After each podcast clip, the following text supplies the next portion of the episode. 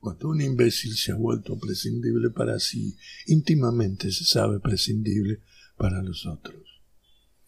Esto se aprende en las salas de terapia intensiva, los tiroteos, los naufragios, y en ningún otro lugar del mundo, creo, creo. Hace tanto tiempo me supe prescindible que ni lo recordaba y esta reflexión sobre la memoria me ayuda a prescindir de vos y de tus efectos sobre mí que siempre imaginábamos no era sino los efectos que producía sobre vos el reconocimiento de que algo hubo, ya ves. Estoy muy viejo y continúo escribiendo cartitas de amor pero desde que me supe prescindible solo escribo cartitas de amor a prostitutas de la peor especie como vos.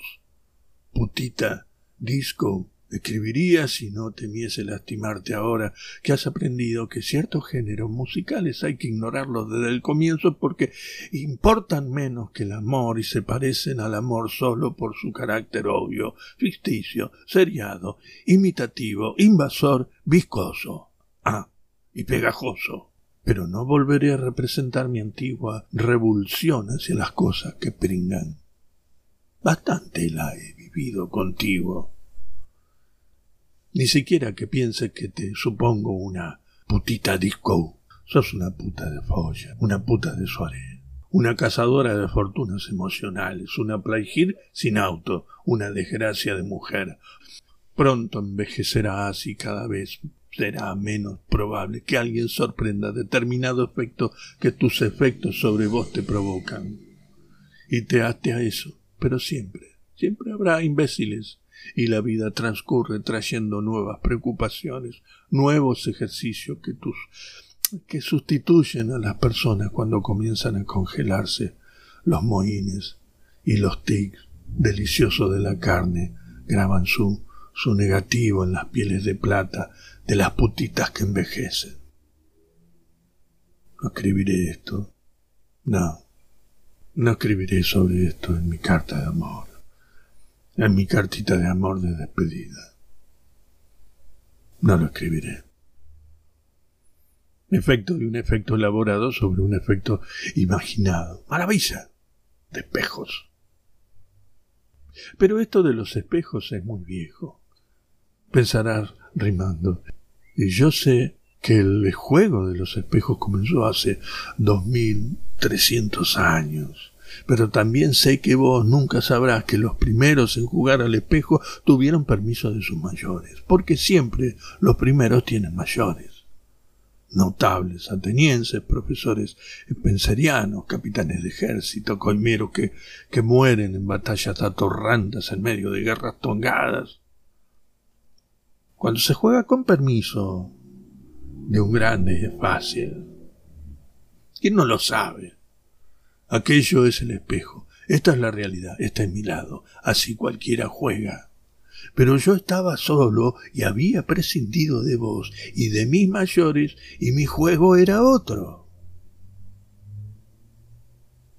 Me ocurrió antes verme al espejo, ver al otro vidrioso, especular, virtual.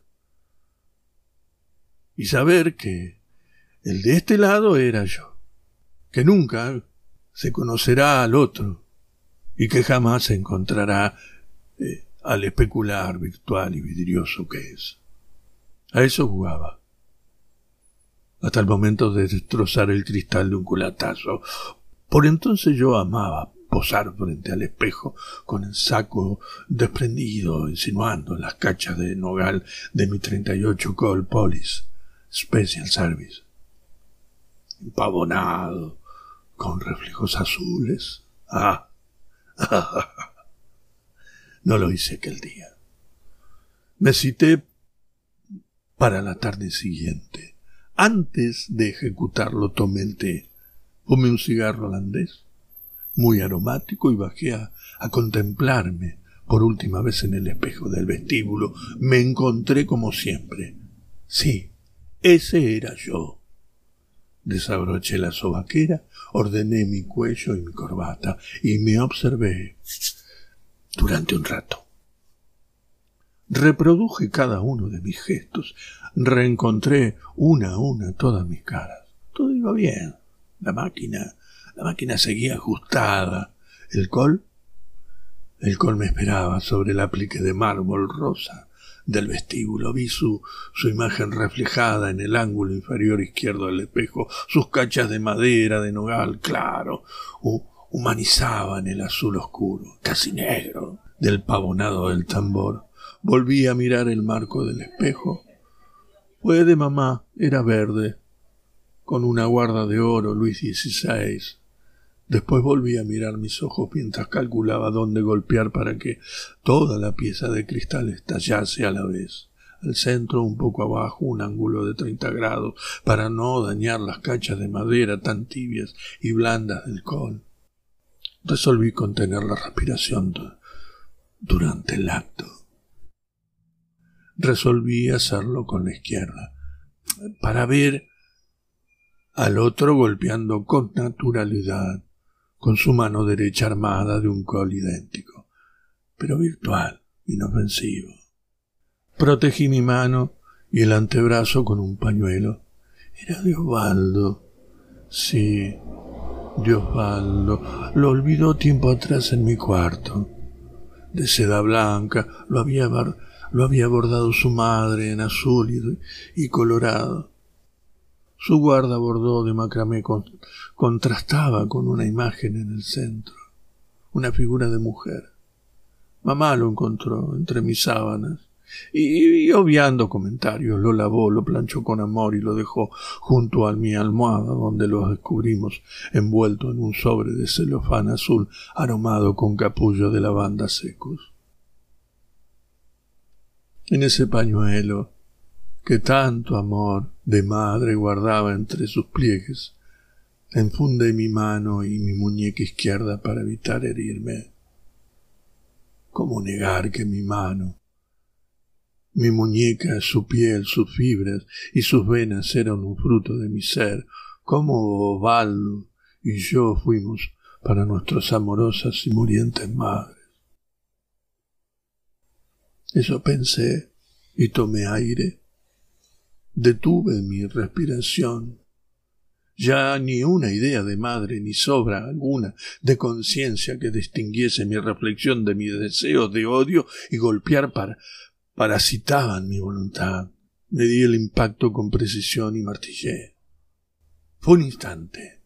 Vi mi brazo derecho alzándose, vi mi mano derecha que empuñaba con firmeza alcohol, vi mis ojos clavados en el punto donde debía golpear y sentí un perfume de lavanda expandiéndose tras el vuelo de mi antebrazo, un látigo cortando el aire, y ya no pude ver, ya no estaba más tampoco el cristal para delatar si alguna de sus astillas hirió mi cara. Mi mano izquierda relajada depositó el arma sobre el aplique de mármol gris. La otra temblaba aún por el esfuerzo del golpe.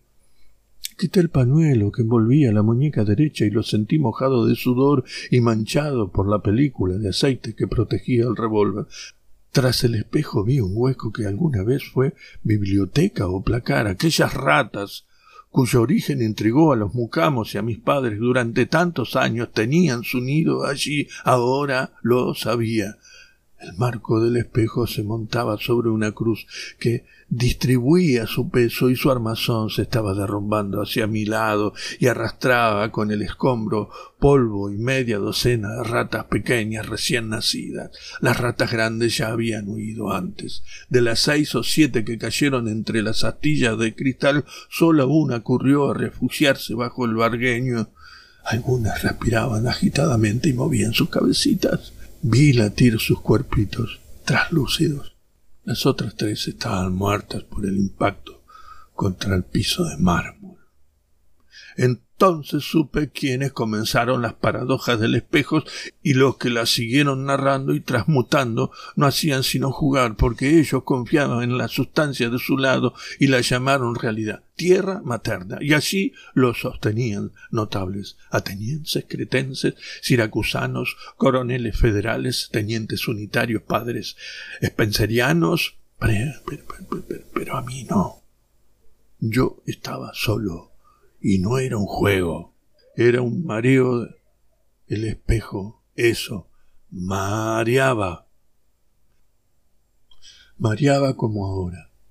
Para eso sirve prescindir de una mujer, para marear, para escribir sobre cierto mareo mareando sin apelar a sofismas ni hipótesis históricas sobre la certeza del poder patriarcal sosteniendo la posibilidad de un ejercicio confiado de la letra y sirve para descubrir al cabo de tanto pensar y marear a uno y a otro lado que ni el texto y sus ratas, ni sus imágenes de personas reales o virtuales se hubiesen desgranado sin prescindir de la mujer porque si yo no hubiese prescindido de vos en lugar de este texto flotaría en el frasco de la memoria sólo una manga confusa de frases sobre imágenes reales, efectos virtuales, virtudes personales, efectos de ciertas desubicaciones sociales y mujeres y mujeriles males, fibromas, voces agudas. ¿Viste?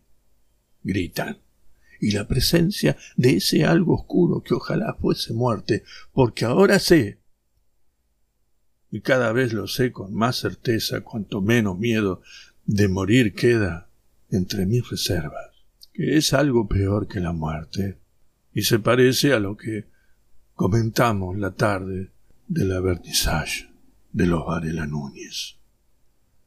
La imbecilidad sobreviene tan pronto uno comienza y otro sigue el feo juego del regodeo en la lucidez.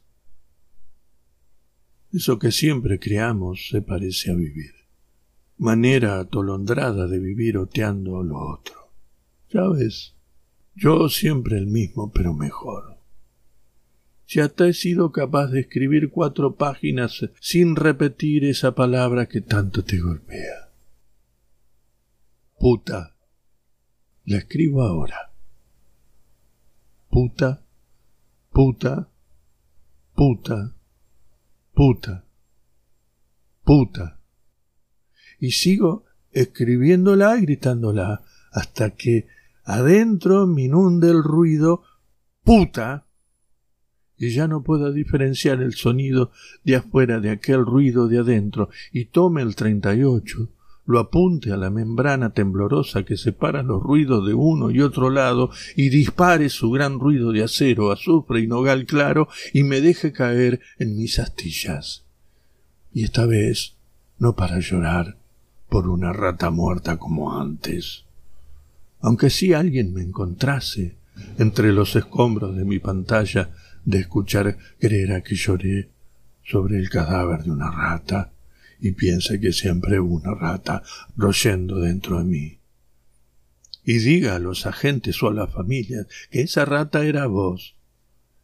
Y nadie sepa que solo eras, que solo eras la pantalla lustrosa que tuve para proyectar todas las ratas asesinadas por mi impericia mientras buscaba imágenes virtuales para llamarlas realidad, aunque sabía que de este lado del cristal lo único verificable es el gran ruido que interrumpe la luz cuando alguien procura eliminar cierto reflejo que enseguece.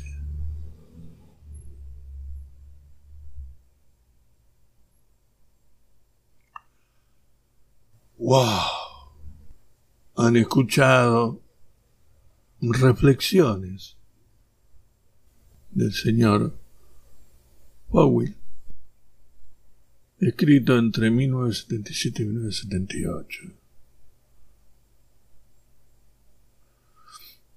Que descansen desde aquí, desde Argentina, un país donde no se puede volver a lo que se quiso.